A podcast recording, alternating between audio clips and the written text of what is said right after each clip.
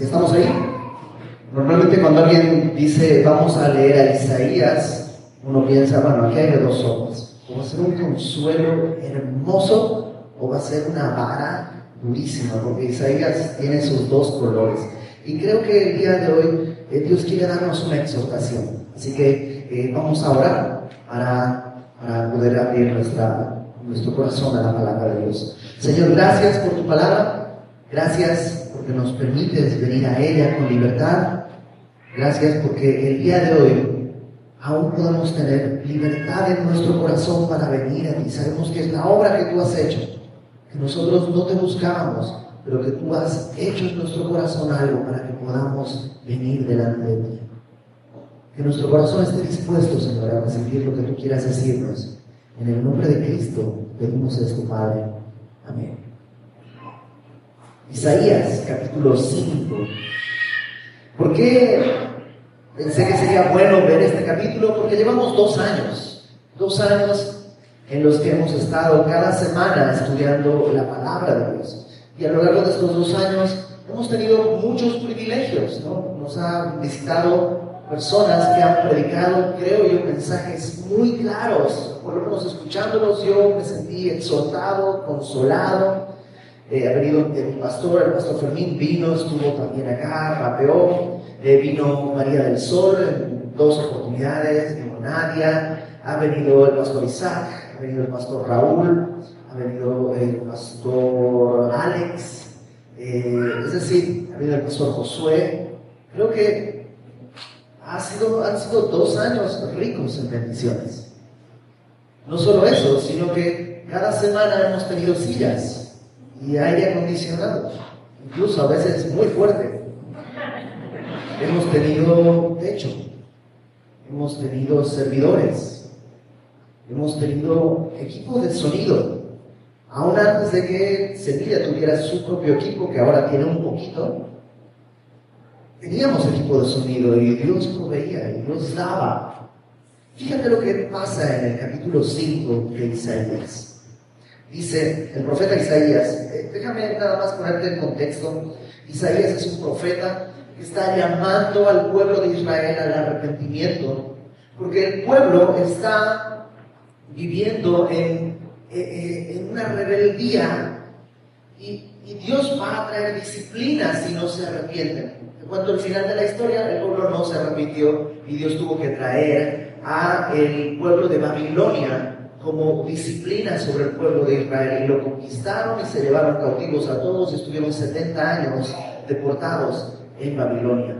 Pero antes de que sucediera eso, 100 años antes, está Isaías profetizando, llamando, exhortando al pueblo. Y esta es una de esas exhortaciones. Capítulo 5 dice, ahora cantaré por mi amado el cantar de mi amado a su viña.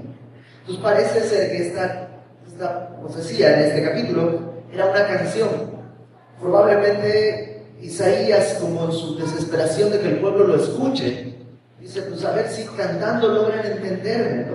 Y, es una canción. Y fíjate la, letra de la canción. Dice, tenía mi amado una viña en una ladera fértil. La había cercado y despedregado. La ladera fértil quiere decir el terreno, no, era un terreno árido, desértico, no era un terreno pantanoso, no era un terreno escarpado, no, era un terreno fértil. La había cercado, eso es poner una cerca, poner una protección para que no se metan animales que puedan destruir el viñedo. La había despedregado para que pues, las piedras eh, quitan espacio para que la raíz crezca. Entonces se había dado tiempo de escarbar en la tierra, quitar todas las piedras, todo lo que no, no es útil. Y dice, y había plantado vides escogidas. O sea, no puso, o sea, tráete dos uvas del mercado y las echas a ver si salen. No, no, escogió vides, son vides escogidas para plantar. O sea, se dio todo el trabajo. No solo eso, había edificado en medio de ella una torre.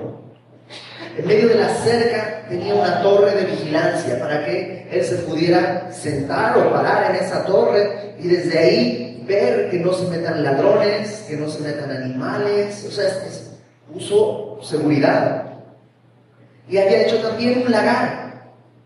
Un lagar es un espacio en el que se llevaba la uva, la uva que se cosechaba, se la llevaba a este lagar que podía ser de muchas maneras. Una de ellas era una especie de cubeta muy grande, una cubetota, que se llenaba de uva y se pisaba encima para aplastar la uva. Esa cubetota tenía en la parte de abajo un huequito por donde salía todo el, el jugo ya aplastado y eso pues se fermentaba para hacer vino y todo lo. Entonces, lo que dice es que estaba esperando fruto. Tan, tan esperaba fruto que tenía un lagar ya listo para cuando saliera el fruto. Y esperaba que diese uvas y dio uvas silvestres. Y a lo mejor dices, ah, pues más chido, ¿no? Si orgánico, hipster. Pero no, la palabra silvestre, la palabra original silvestre, quiere decir apestoso. Algunas versiones traducen esto uvas venenosas. Otras versiones lo traducen produjo uvas amargas. Entonces, ¿por qué pone uva silvestre en nuestra versión? Un poco está pensando en la idea de que eh, la uva silvestre es la uva que se da así. O sea, vas en la calle, bueno, aquí tal vez poquito, pero por ejemplo en Ciudad de México no sucede, pero que vas caminando y encuentras un árbol con fruta. Así solito. Mis hijos, eh, estuvimos hace unas, un año, un poco más en casa de mis papás, en Bolivia, y tienen un patio y ahí sale tréboles, los tréboles, estas plantitas de tres hojas. Y mis sobrinos les enseñaron a comer trébol, pues van caminando y llegan, ah, un trébol, no, se lo comen. Ahora, cuando llegaron acá querían que plantáramos tréboles, pero los tréboles no se plantan, salen, no, no, no se compran en el mercado, ah, me traes un kilo de trébol, eso sale así. La uva silvestre, la idea es que sale así. Esta, no esperaba, ¿os imaginas? O sea, despedregó, cercó una torre, puso vides escogidas, una ladera fértil, hizo todo para que viera la uva que nomás da así sin cuidado, sin nada. O sea, no es que no dio fruto, dio un fruto que daría por sí solo cualquier lugar, en cualquier planta. Ahora, obviamente, no estamos hablando de, una vid. Obviamente, lo que está haciendo el profeta es comparar esta vid con el pueblo. Y el pueblo dice, ha recibido bendiciones. Dios le dio su palabra, Dios le ha, ha colmado de bendiciones, le ha dado profetas. En vez de dar un buen fruto, ha dado un fruto silvestre. Permíteme jalarlo a nuestra realidad. Como semilla, ¿sabes? Dios nos ha colmado de bendiciones. Como Semilla Querétaro nos ha hecho abundar en bendiciones. Nos ha dado su palabra. Nos ha dado su palabra. Nos ha dado hermanos en la fe. Nos ha dado lugar para reunirnos nos ha dado, como te decía, personas que han venido, nos han visitado, nos han traído un mensaje de parte de Dios, una exhortación clara de parte del Señor, nos ha consentido con buena música, o sea, nos ha dado todo. Pero ¿será que cada uno de nosotros, en vez de dar el fruto correcto, ha dado fruto silvestre? Podría ser que a pesar de toda la buena doctrina, buena enseñanza, haya entre nosotros, algunos de nosotros estemos dando un fruto que podría dar cualquier persona sin Cristo, sin iglesia, sin palabras, sin nada. Fíjate lo que sucede, verso 5. Os mostraré pues ahora lo que haré yo a mi viña. Le quitaré su vallado y será consumida Aportillaré su cerca. La palabra aportillar es romper. Romper la cerca. Será hollada. O sea, si tanto la protegí y dio el mismo fruto de siempre, pues le voy a quitar la protección y van a pasar por ahí animales, van a pasar por ahí ladrones y la van a romper, la van a deshacer. Haré que quede desierta no será podada ni cavada, crecerán el cardo y los espinos.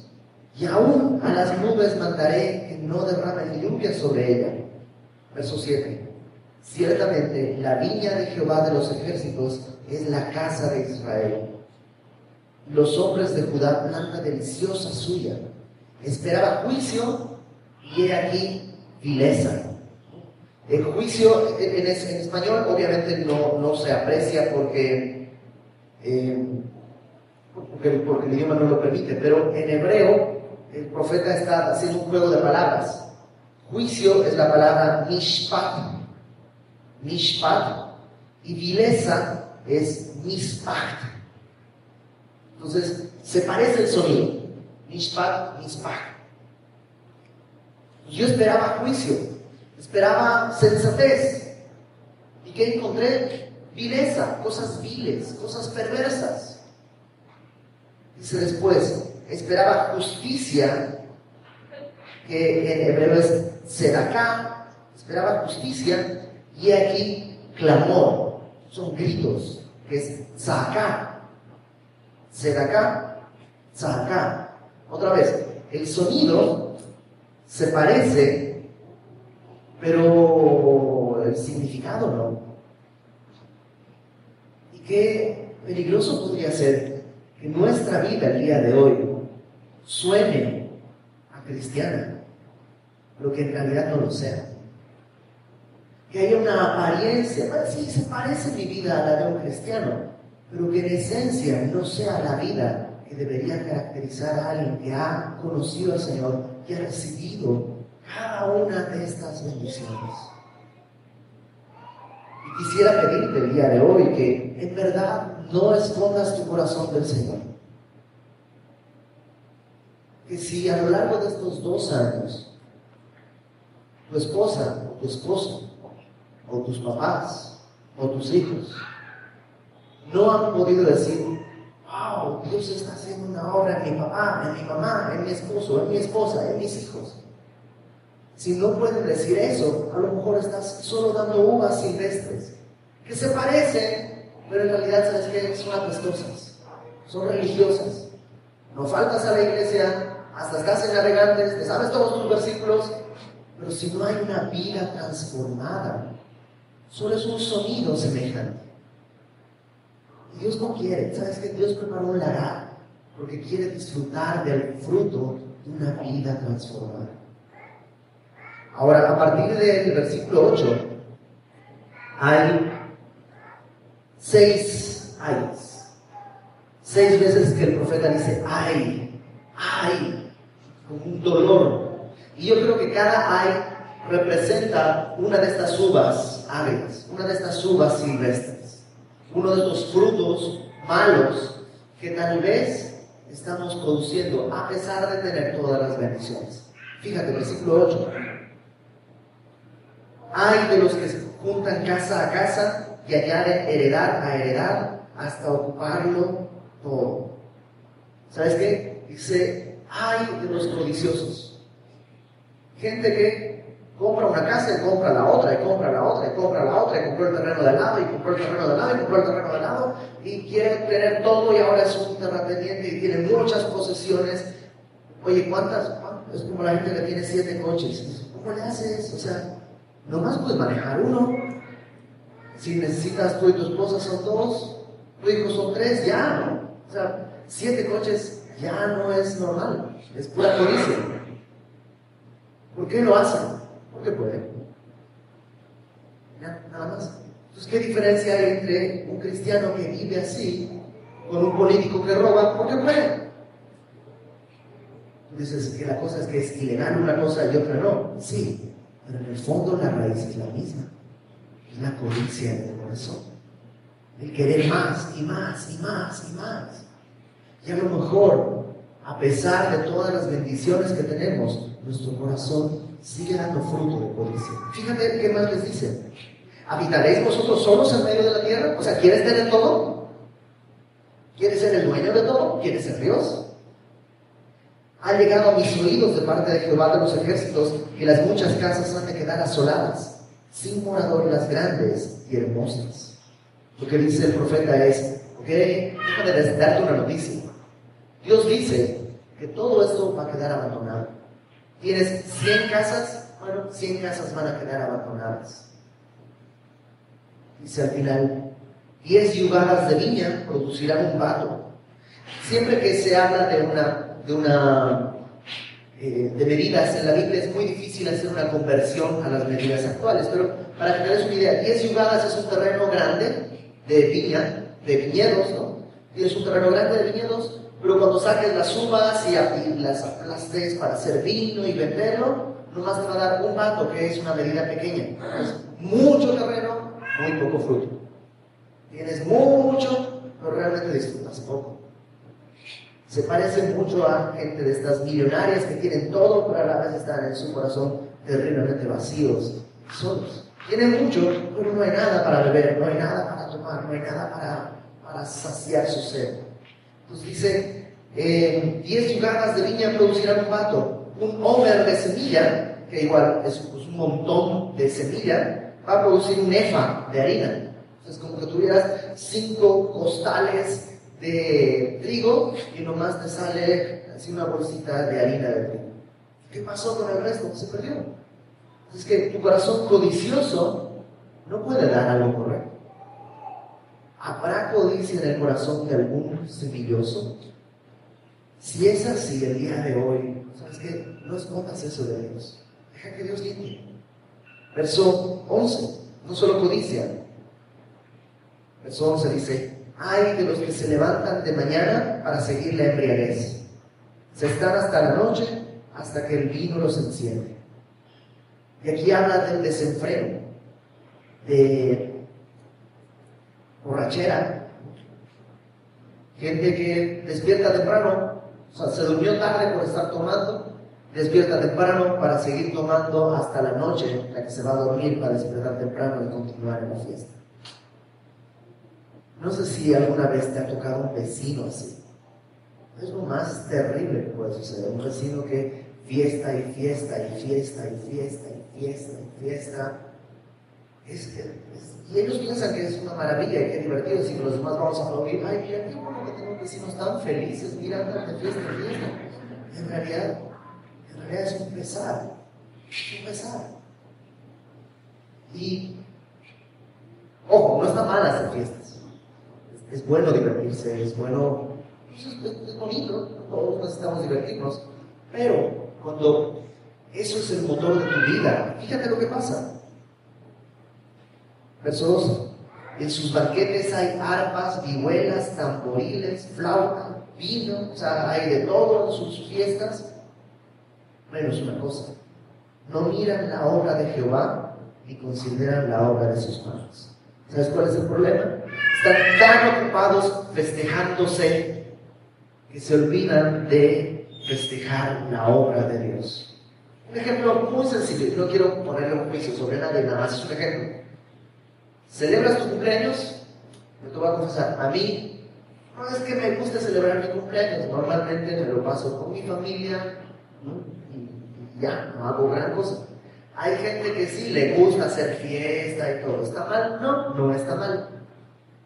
Si tienes un ángulo correcto. Si vas a celebrar que Dios te ha dado un año más de vida, ¿sabes qué? Gloria a Dios. Y que invites a tus amigos y les digas, ¿sabe qué? Quiero celebrar que Dios me ha dado un año más de vida. Ayúdenme a festejar a Dios. Ayúdenme a celebrar que Dios me ha bendecido con un año más de vida. Pero claro, si vas a celebrar, ayúdame porque hoy voy a ser el alma de la fiesta, hoy soy el rey de la casa porque es mi cumpleaños, hoy soy el centro de atención, nadie me tiene que... ¿Sabes qué? Eso ya es puro egoísmo. Es un fruto amargo. Tu familia te ama y no te lo ha dicho porque te ama, pero es un fruto muy amargo para todos los que están alrededor. Entonces no, no tiene que ver la fiesta, sino el enfoque en el que estamos viviendo. Y es una de las cosas que les dice están olvidando la obra de Jehová y no consideran la obra de sus manos. Por tanto, ¿cuál es el resultado de eso? Mi pueblo fue llevado cautivo porque no tuvo conocimiento. Este no tuvo conocimiento no habla de que no se sabían sus versículos de memoria o algo así. Literalmente, en otras versiones lo traducen como no me conoció. ¿Cómo no lo conocieron? Son judíos, van todos los sábados a, a, su reunión, a la sinagoga. Si tienen 12 años, ya tuvieron su bar mitzvah, entonces ya se saben de memoria la Torah. ¿Cómo que no lo conocieron? Conocieron mucho de él, pero a él no lo conocieron. A Dios se lo conoce contemplándolo. Y eso es lo que no hacían. Estaban demasiado ocupados celebrándose. Con las bendiciones que Dios les da. ¿Me imaginas? Toma las bendiciones de Dios para olvidarte de Dios. Se parece mucho a un, a un adolescente, ¿no? Los adolescentes toman todas las bendiciones del papá para olvidarse del papá y creer que no necesitan a papá. Y así a veces vivimos. Dice, su gloria pereció de hambre, eh, sus festejos se quedaron raquíticos, su multitud se secó de sed. Sí, tomaban tanto, pero se secaron de sed. Por eso ensanchó su interior el Seol. O sea, el Seol es el lugar de los muertos. Lo que está diciendo es, sí, van a morir en tal cantidad que el Seol va a tener que abrir la boca muy grande por la cantidad de muertos que van a descender. Sin medir extendió su boca el Seol, y allá descenderá la gloria de ellos. Hasta el Seol irá su gloria, su multitud y su Fausto. Hablar Fausto su bullicio, su gozo, y el que en él se regocijaba. O sea, todo eso va a ser hundido en el Seol, va a ser hundido en la muerte. Y el hombre será humillado, y el varón será abatido, y serán bajados los ojos altivos aquellos que estaban así de fiesta en fiesta, serán humillados, serán, tendrán que agachar la cabeza. Verso 16. Pero Jehová de los ejércitos será exaltado en juicio y el Dios santo será santificado con justicia. O sea, Dios va a juzgar esto, pero con justicia y con santidad. ¿No te encanta? que Dios no va a juzgar con ira y desenfreno y ¿qué les pasa? Ya no los aguanto, pateando puertas. No, va a juzgar con justicia, va a juzgar con su santidad. Verso 17, los corderos serán apacentados según su costumbre. Pareciera que por el contexto los corderos aquí está hablando de la gente que es mansa, no la gente altiva que está en fiestas y desenfrenos, sino la gente que es mansa, Dice, será apacentada según su costumbre, pero extraños devorarán los campos desolados de los ricos. Su fruto, dijimos que es la codicia. Otro fruto puede ser este desenfreno, este hedonismo, este deseo de placer y de gozo y de fiesta como motor de la vida. Verso 18. Hay de los que traen la iniquidad con cuerdas de vanidad la palabra vanidad también ahí se puede traducir como mentira. Los que traen la iniquidad, los que traen el pecado con cuerdas de mentira. Imagínate alguien llegando al pueblo arrastrando pecado para repartir. Y lo anda trayendo con cuerdas de mentira. Es tan pesado que no lo puede cargar. Viene trayendo, viene arrastrando con cuerdas. Es alguien que está trayendo pecado a la casa. ¿Será que hay algún semilloso que ha venido por dos años y a pesar de estar viniendo, escuchando la palabra y todo, es el que provee de pecado al hogar. ¿Podrá ser? Dice, traen iniquidad con cuerdas de vanidad y el pecado con coyundas de carreta. Pienso en algunas entrevistas que vi, sobre todo a personas famosas, a personas de la farándula, artistas, que decían, Ah, no, pues, mira, yo a mi hijo le di su primer churro de marihuana. Yo se lo di. Porque de que lo encienda, quién sabe dónde, a que lo encienda aquí conmigo, prefiero que lo encienda aquí conmigo y yo estar ahí para. Dice, güey, no había la opción de que camine sin eso. O sea, no había la opción de enseñarle que eso está mal. No había la opción de enseñarle el temor de Dios. O sea, solo tenemos esas dos opciones, esas dos opciones que aprenda a emborracharse o a drogarse aquí, o aprenda a emborracharse y a drogarse afuera. Qué terrible que como papá yo esté proveyendo el pecado a mis hijos con mi ejemplo, con mi vocabulario. Qué terrible. Ese no es el fruto que Dios espera. Ese no es el fruto que va a bendecir a tus hijos, a tu familia, a tu esposa o a tu esposo. Ellos dicen, estos hombres que traen el pecado arrastrándolo para repartirlo, dicen, venga ya, apresúrese su obra y veamos, acérquese y venga el consejo del Santo de Israel para que sepamos. Se están desafiando a Dios, dicen, a ver, si estás en contra, ven y dímelo, a ver, estoy escuchando, ¿dónde estás Dios? No oigo nada, no oigo nada. Yo creo que entonces Dios no, o no dice, o no sabe hablar, o no le importa. Sigamos. Están desafiando a Dios. Verso 20. Hay de los que lo malo dicen bueno y a lo bueno malo. Esos son los que en un engaño moral confusión moral. El día de hoy vivimos en una sociedad así. A lo malo se le dice bueno, a lo bueno se le dice malo. Si tú dices, yo, pues la verdad es que no estoy de acuerdo con el matrimonio igualitario, no creo que sea lo correcto. Ah, eres un intolerante, homofóbico, bla, bla, bla. Oye, tú me preguntaste. No estoy haciendo una inquisición contra los gays, ni mucho menos. Me preguntaste qué es lo que pienso. Eso es lo que la palabra de Dios dice. Tampoco dice que hay que quemar a los homosexuales o algo así. Los homosexuales tienen un pecado tan serio y tan terrible como los adúlteros, como los mentirosos, como los ladrones, como cualquier otro. Y todos son necesitados de la gracia de Dios. Así como un homosexual pues está llamado a arrepentirse de su pecado, un ladrón está llamado a arrepentirse de su pecado. Imagínate que un ladrón diga, no, pues es que Dios me hizo así. Recíbanme, no sean intolerantes, de la manera en la que yo pues, consigo mis cosas, vivo mi vida. ¿Cuál es el problema? No le hago daño a nadie, no soy pistola, no me robo. Pecado es pecado delante de Dios. Pero el día de hoy a la sociedad le ha dado por torcerlo. No pienses en cosas tan lejanas. Dentro de la iglesia puede haber personas que lo bueno le dicen malo y a lo malo le dicen bueno. Al chisme no, no, no, no te estoy, no chismeando. Es mi manera de desahogarte. Cuando quieres exhortarle, no, no, tú estás haciendo algo malo y está todo volteado.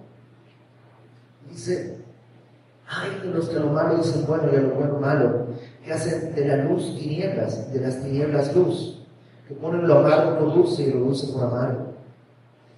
Eso 21. Hay de los sabios en sus propios ojos. Esto es soberbia aquellos que piensan que tienen un consejo más alto que el de Dios. Hay de los sabios a sus propios ojos y de los que son prudentes delante de sí mismos. Piensa en aquel que dice, mira, yo creo en Dios a mi manera. Ahora está chido, pero Dios no acepta que tú creas en Dios a su manera. Él estableció las maneras, las formas y Él se reveló a través de su palabra. Y esta es la única manera de agradar a Dios. Esa es la única. No estoy de acuerdo. Sí, ya lo sé. Ese es el problema. No que estés de acuerdo conmigo, sino con la palabra. Estás siendo sabio en tus propios ojos. Y hay camino que al hombre le parece derecho, pero su fin es un fin de muerte. Dice. ¿Será que hay entre los semillosos personas que dicen, no, o sea, yo sé que eso te ha dicho en tu iglesia, pero en realidad yo creo esto y esto y esto y esto, y así que a mí no me vengas con esas cosas. Verso 22. Hay de los que son valientes para beber vino, hombres fuertes para mezclar vino, bebida, los que justifican al impío mediante cohecho y al justo quitan su derecho. Esto habla de injusticia, el trato injusto a los demás son muy valientes para mezclar bebidas. Ah, mira, yo mezclo cerveza con whisky, ja, qué valiente soy, qué fuerte que soy. Pero cuando se trata de hacer las cosas correctas, son unos cobardes. No pueden abandonar la pornografía, no pueden abandonar la mentira, no pueden caminar en santidad, les da miedo caminar en santidad. Muy fuertes para hacer las cosas que son terribles, muy cobardes para poner la vida delante de Dios, Fíjate las consecuencias, verso 24. Por tanto, por todo esto, este es el fruto, Estas son las uvas agrias.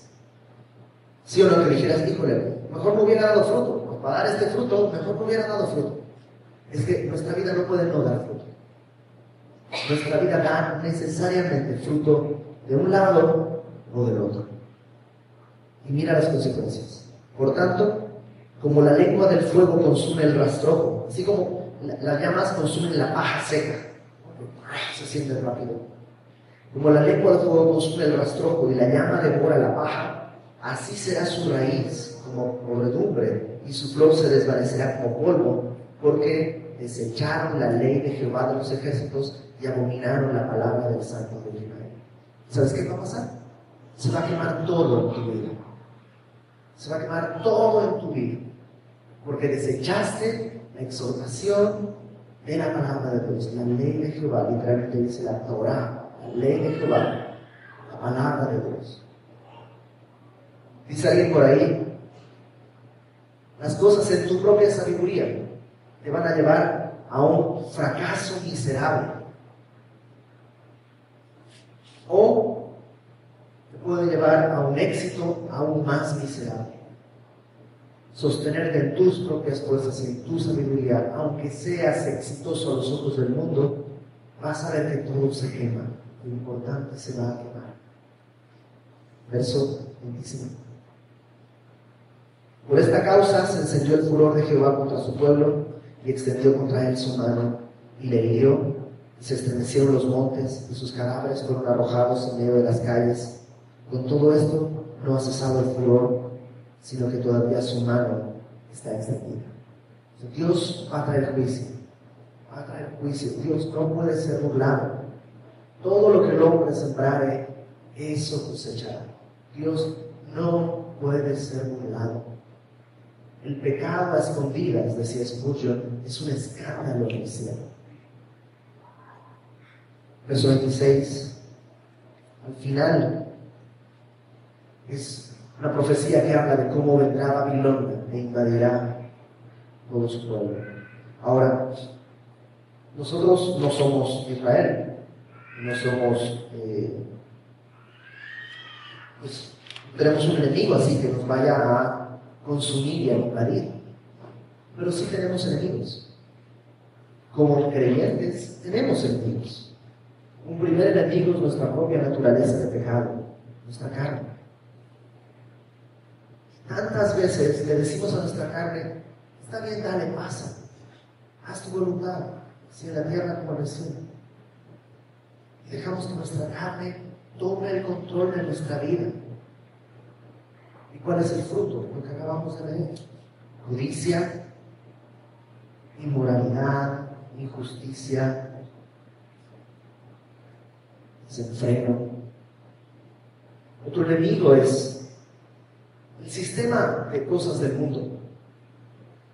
El mundo está diseñado para apartarte del Señor. El mundo está anhelando ver que tropieces, que engañes a tu esposa o a tu esposo, que seas violento con tus hijos, si eres hijo que seas rebelde con tus papás. El mundo está diseñado para apartarte. ¿Le darías chance a un enemigo que, si tú sabes que alguien va a entrar a tu casa a destruir todo lo que tienes, ¿le abrirías la puerta? Pero ¿cuántas veces le abrimos la puerta al mundo? A veces no le abres la puerta, nomás le enciendes la tele. Y por ahí también se mete. El tercer enemigo es Satanás mismo. Jesús dice que Satanás vino a robar, a matar y a destruir. Satanás no tiene misericordia de nadie, de nadie. Tú piensas y ves a un niño chiquitito y dices, él es, mi hijo amado, es mi tesoro. Sí, y así de chiquitito, Satanás quiere matarlo, quiere destruirlo, quiere robarle la esperanza. Déjame terminar con dos cosas. Porque necesitamos, creo, el día de hoy, a dos años de empezar la iglesia, ver si hay fruto. Y, genuinamente, tú sabes si ha habido fruto de arrepentimiento delante de ti. En dos años debería haber fruto. Ahora llevas a tu hijo dos años a clases de inglés y todavía dice, thank you, mami. En dos años debería haber fruto. Debería haber fruto. En dos años de estar en la iglesia, como la palabra, debería haber fruto. Debería haber buen fruto. Fíjate lo que dice Romanos capítulo, perdón, primera de Corintios. Ah, vamos a Romanos capítulo 1. Primero, Romanos capítulo 1. Dios tiene varios tipos de juicio. Un juicio es como el de Sodoma y Gomorra. ¿Te acuerdas cómo fue el juicio de Sodoma y Gomorra? Dios hizo descender fuego del cielo. Otras veces el juicio es como en el tiempo de Noé. ¿Cómo fue el juicio a la tierra en el tiempo de Noé? Dios hizo llover por todo el mundo y entonces se inundó todo y murieron todos. Pero ¿sabes qué otro tipo de juicio hay que no es tan dramático, pero es igual de terrible? Romanos capítulo 1. Romanos 1 dice el versículo 18, Romanos 1, 18. La ira de Dios se revela desde el cielo contra toda impiedad e injusticia de los hombres que detienen con injusticia la verdad. O sea, Dios va a traer su ira, va a traer su juicio. Porque lo que de Dios se conoce les es manifiesto, pues Dios se lo manifestó. O sea, no es un juicio porque no sé por qué me están juzgando. No, sí sabes. Dios ya lo reveló, Dios ya te lo dijo. Lo que de Dios se conoce les es manifiesto, Dios se lo manifestó. Desde la creación del mundo se ven estas cosas. Las cosas invisibles de Dios, su eterno poder y deidad, se hacen claramente visibles desde la creación del mundo, siendo entendidas por medio de las cosas hechas, de modo que no tienen excusa. Pues habiendo conocido a Dios, no le glorificaron como a Dios, ni le dieron gracias. No hubo este fruto de gratitud, sino que se envanecieron en sus razonamientos, su necio corazón fue entenebrecido, hubo tinieblas en su corazón, profesando ser sabios. No, yo no quiero ser religioso, yo no quiero ser esto se hicieron necios y cambiaron la gloria del Dios incorruptible. En vez de adorar a Dios, ahora, ahora adoran semejanza a la imagen de hombre, generalmente uno mismo. Es que tengo que tener tiempo para mí. ¿A qué hora yo voy a tener tiempo para mí? La gente corruptible, aves, cuadrúpedos, reptiles, aquí está el juicio. ¿Sabes cómo juzgó Dios a esto? Por lo cual, aquí está el juicio. Dios los entregó a la inmundicia en las concupiscencias de sus corazones. No dice que Dios los empujó, sino Dios quitó la cerca, quitó la torre de vigilancia, quitó toda la protección que había. Entonces en la inercia, uno solito volvió a abrazarse de las inmundicias y las concupiscencias de nuestros corazones. ¿Sabes? Dios puede traer este juicio. Si no te arrepientes, hay un momento en el que Dios dice, ay, haz en verdad lo que tú quieras. No puedo forzarte a que creas que te amo. No puedo forzarte a que camines en luz. La luz vino al mundo y no dice los hombres no supieron qué hacer.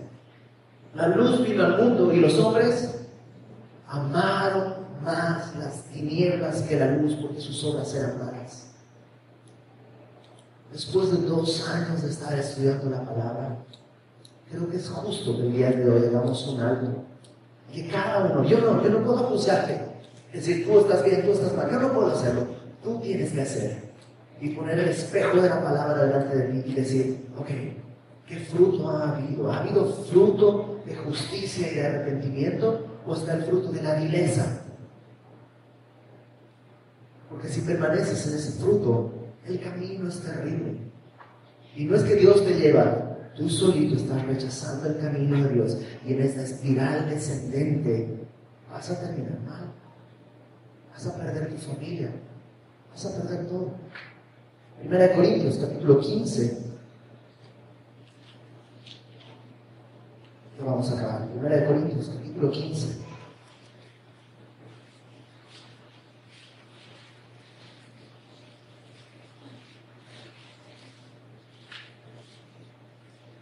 Dice el versículo 3. Primeramente os he enseñado lo que sí mismo recibí. Y aquí está el Evangelio al cual. Ah, perdón, vamos a leerlo desde el principio, versículo 1. Además, os declaro, hermanos, el Evangelio que se ha predicado, el cual también recibisteis, en el cual también perseveráis. Y aquí hemos predicado el Evangelio y hemos escuchado el Evangelio, por el cual asimismo, si retenéis la palabra que os he predicado, sois salvos si no creísteis en vano. Yo siempre me he preguntado, ¿a qué se refiere Pablo cuando dice, eres salvo si no creíste en vano? O sea, ¿puedo haber creído en vano? Sí. Yo ya creí en el Evangelio, ¿ok? ¿Hay fruto? ¿No? Entonces creíste en vano. Creíste en vacío. Acuérdate que lo vimos en Hechos muchas veces. Necesitamos dos cosas, arrepentimiento y conversión. Si no hay esto, en realidad no has creído, o has creído en vano.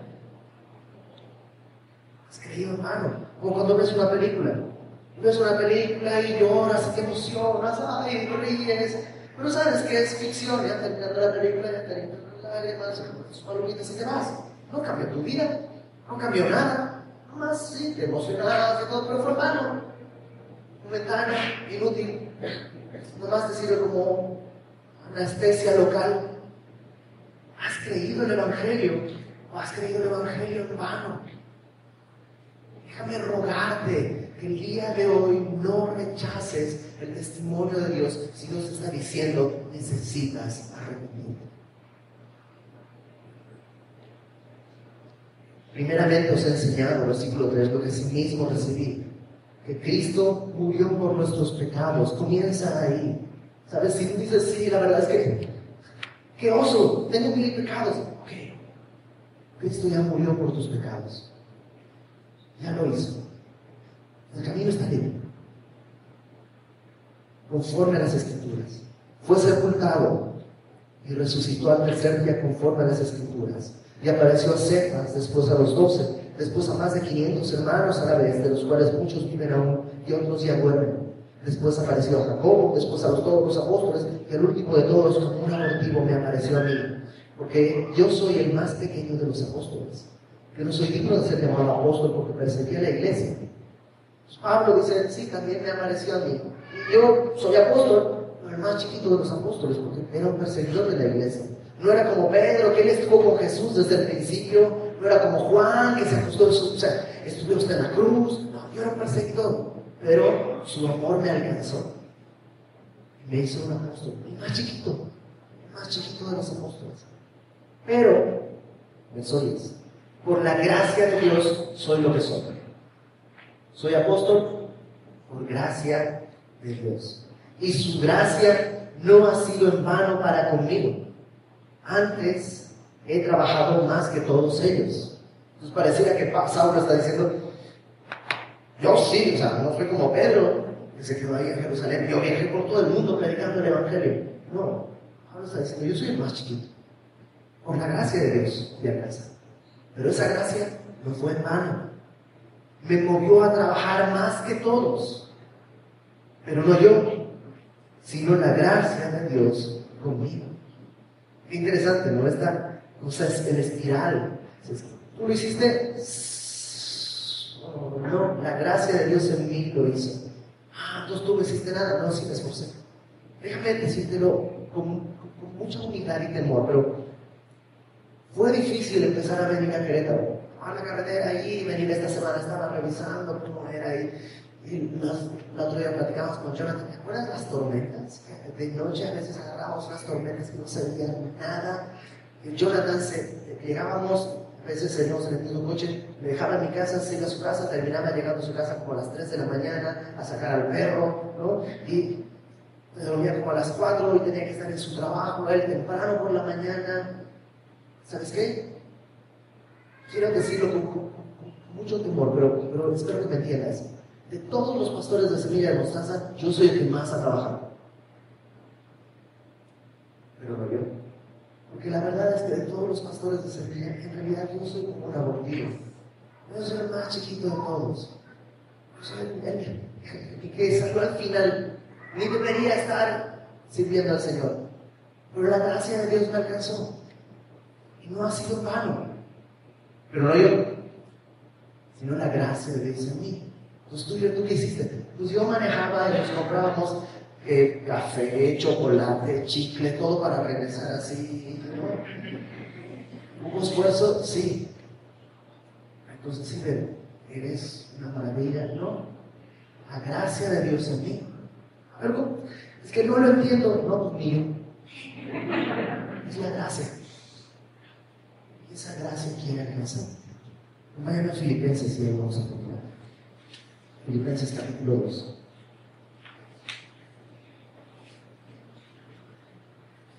Versículo 12. Después de hablar de la humillación de Cristo, como siendo en forma de Dios no estimó el ser igual a Dios como algo a lo que aferrarse, sino que por amor a nosotros se despojó a sí mismo, tomando forma de hombre, estando en la condición de hombre, se humilló más hasta hacerse siervo hasta la muerte y pagar por nosotros en la cruz.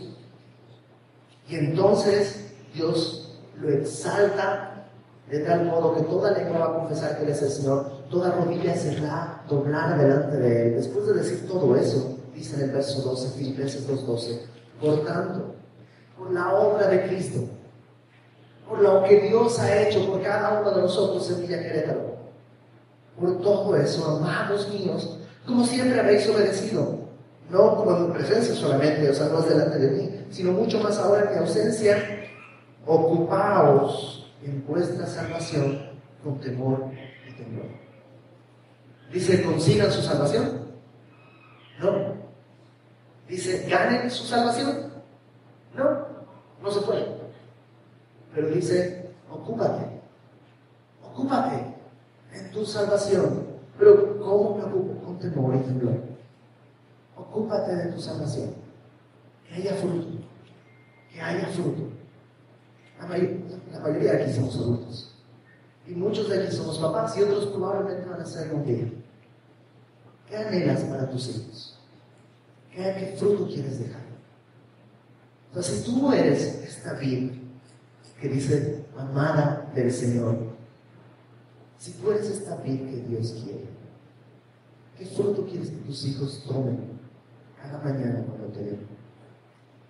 fruto de uva agria, amarga, apestosa, un fruto digno de ser llevado a la garra de Dios, a su gloria, a su honra. Ocúpate de tu salvación.